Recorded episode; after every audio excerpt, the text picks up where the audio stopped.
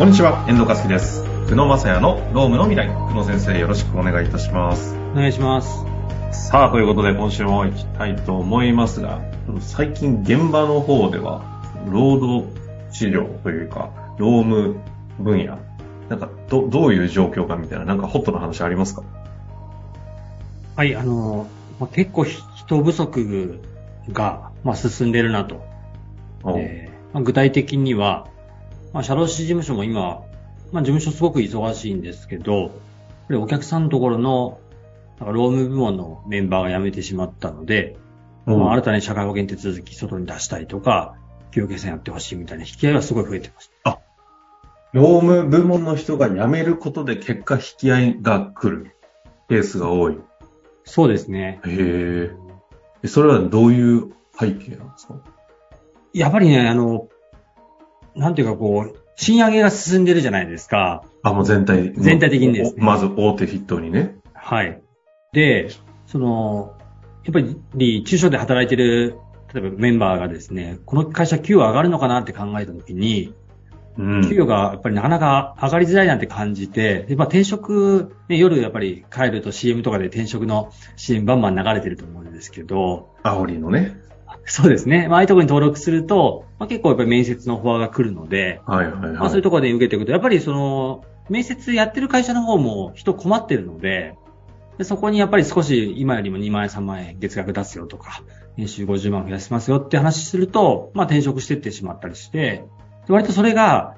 やっぱりその転職するってなるとね、次の会社に早く行く方が重要になってくるので、はいはいはいまあ、はい。引き継ぎが不十分のまま次の会社に行ってしまって、みたいなことで悩んでる中小企業は多いです。え、大体、ど、どういうところに、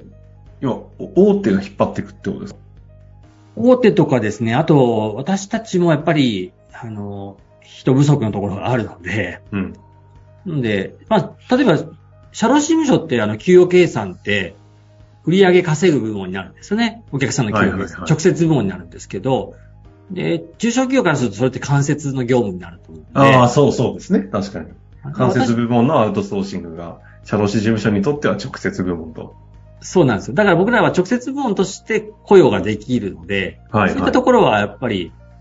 あの、そこそこ給与払ってでも取りたいと思っているので、うんうんうんまあそういったところに転職してたりするので、やはり中小のその間接部門の転職先っていうのは、一つはやっぱり大手ですよね。なるほど。関係性上そうですね。はい。大手のはいはい給与相場がそもそも高いところと。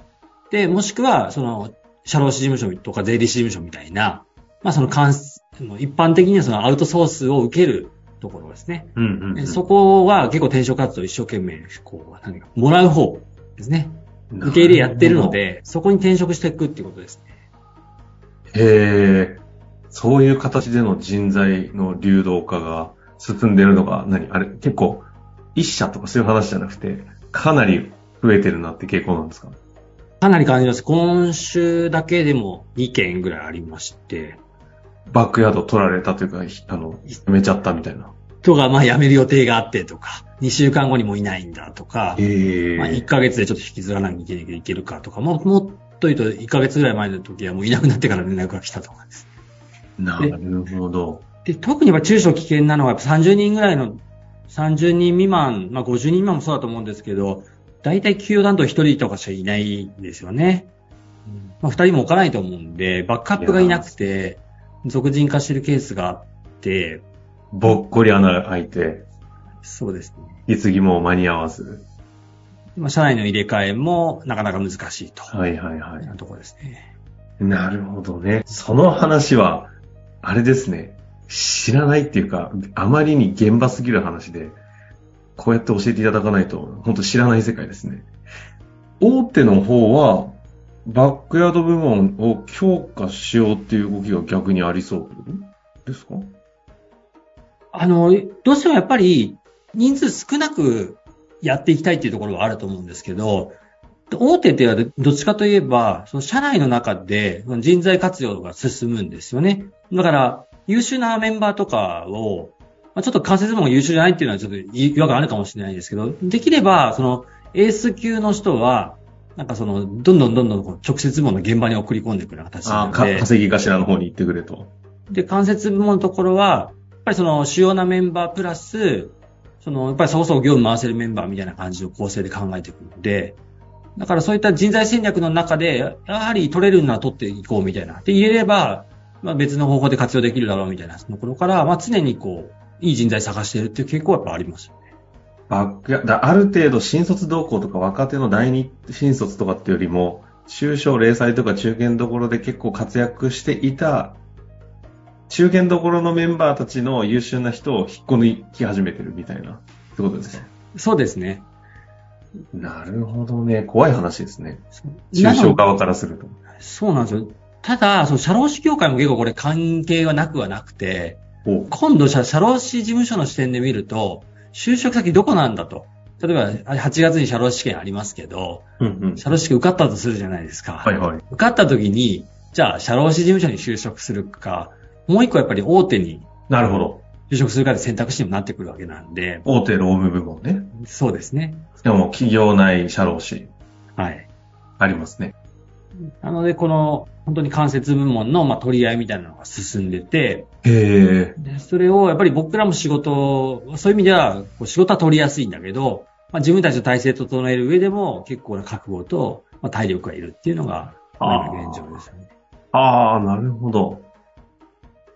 ああ、なんか全体像が見えてきますね。そんな中において、今、あの、冒頭の方で出てたのが、その、ベアの話もありましたけど、ベースアップ全体的に進んでるじゃないですか。そちらの方はどうなんですか？あの、やっぱり物価の方がものすごい上がってますよね。ええ って感じですよね。まあ、年始だと多分4%ぐらい実質物価指数上がってて、ここは少し落ち着いては3%とか2%ぐらいっていうふうに言われてますけど、実質賃金は、実質賃金っていうのは結局、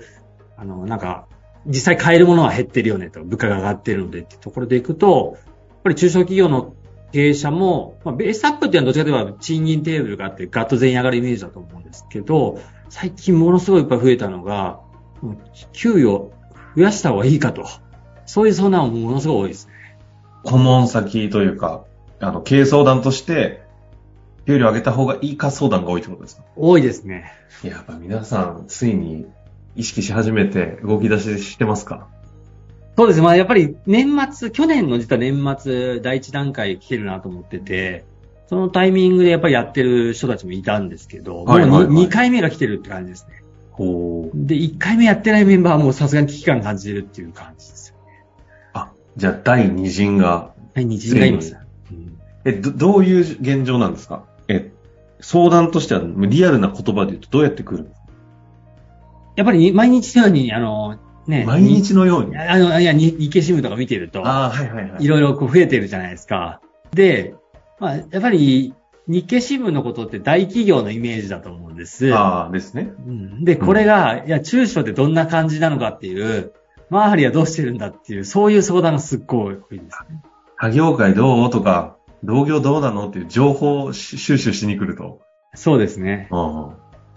で、そうなると、いや、まあ、始まってますよと。はい。で、まあ、その、どまあ、一つ、その戦略としては、全員上げるのは難しいにしても、そのやっぱり、残ってほしい人には、ちょっと個別でやらないといけないよね、とかっていう話とか。なるほどね。うん。いや、じゃあ、冒頭の話につながってくるわけですよね。その、人材流出盛んになっていく中で、結局、その、全体の市場として、物価上がっての、もう、ベア求められている労働市場なので、ここで手打っとかないと、本当に引き抜き合戦始まるぞ、みたいな、危機感。そうですね。今日の回暗くなりそうですね。そうですね。いや、経営者にとってはものすごい大変な時代だと思いますね。ああ、なるほど。もともと雇用の流動化って何かっていうと、ほうほその、すごいシンプルに言うと、だからその、どっちかというと日本って、社員が辞めないのが当たり前、みたいな。まう。あ、そういう時代だったと終身雇用のね、いうそうですね話から始まり。で、やっぱそれが、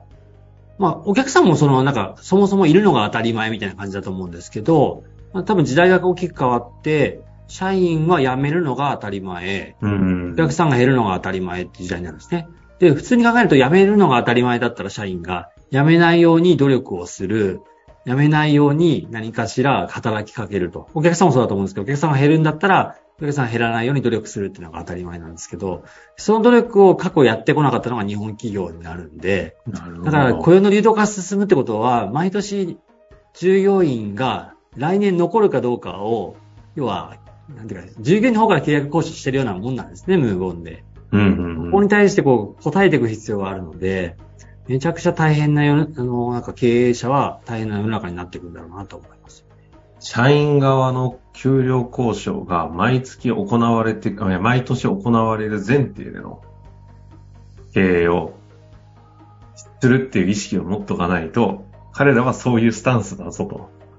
そうですね。確かにね、それをずっとやってきてないから、その意識って意外とちゃんとそうやって言っていただかないと、その感覚持ってないでやっちゃってるとこありますよね。そう、だから辞められると裏切られたとか言うじゃないですか。それがもう多分もう感覚としては違ってって、辞めるのが当たり前なので、いてくれてありがとうって感覚にしなきゃいけないんです。だかこのね、らそのそういうことか。そう、その中で、まあ、その、やっぱり、報酬としては足りてるのかどうかとか、それはもう一個あって、やっぱ世間相場としてこれが、この人にとって満足いく金額になってるのかと。もちろんお金だけではないと思うんですけど、お金も大事な要素だと思うんで、このチェックを今までやらなくても何とかなってた日本企業は、もっとやっぱり周り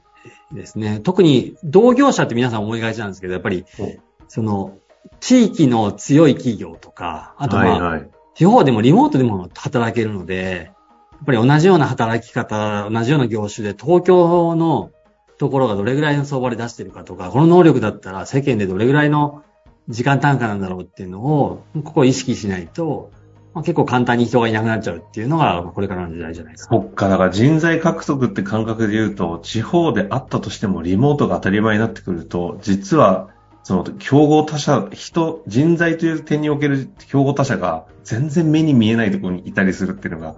今起きてるのか。そうなんですよ。だからその人の能力評価っていうのはしっかり分析して。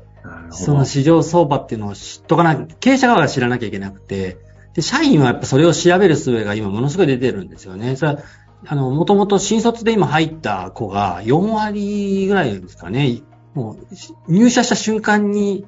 あの、人材障害会社に登録するみたいなデータが出てたと思うんですけど、え、就職して4割が、もう転職サイトに登録する。登録するんですか？でこの前若い子喋ってましたけど、はい。あの、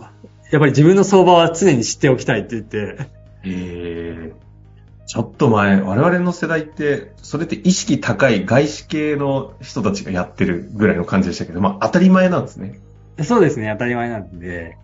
いやいやいや、まあっていう話があった中で、あの、久野先生がね、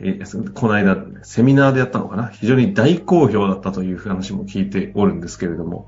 世の中どれだけ今賃金が上がっているのか、その現状と、そして今後最賃も含めてどんな風に給料が上がっていくのか、みたいなところをいろいろ調べて、資料にして、講演をされたら好評だったということで、今まさにね、お話しくださったように、そういうことをちゃんと知っておかないと、気づいた時には、あ、やめられた、裏切られた。ならないために、ちょっと次回、引き続き、あの、どれだけ世の中が給料上がってるのかっていう話、ちょっとデータに基づいて、やりたいなと思いますが、いかがでしょうか？お願いします。楽しみにしていただけたらと思います。引き続き、重たい話になっていきますが、ぜひ、お聞きくださいということで、今日のとこ終わりましょう。ありがとうございました。ありがとうございました。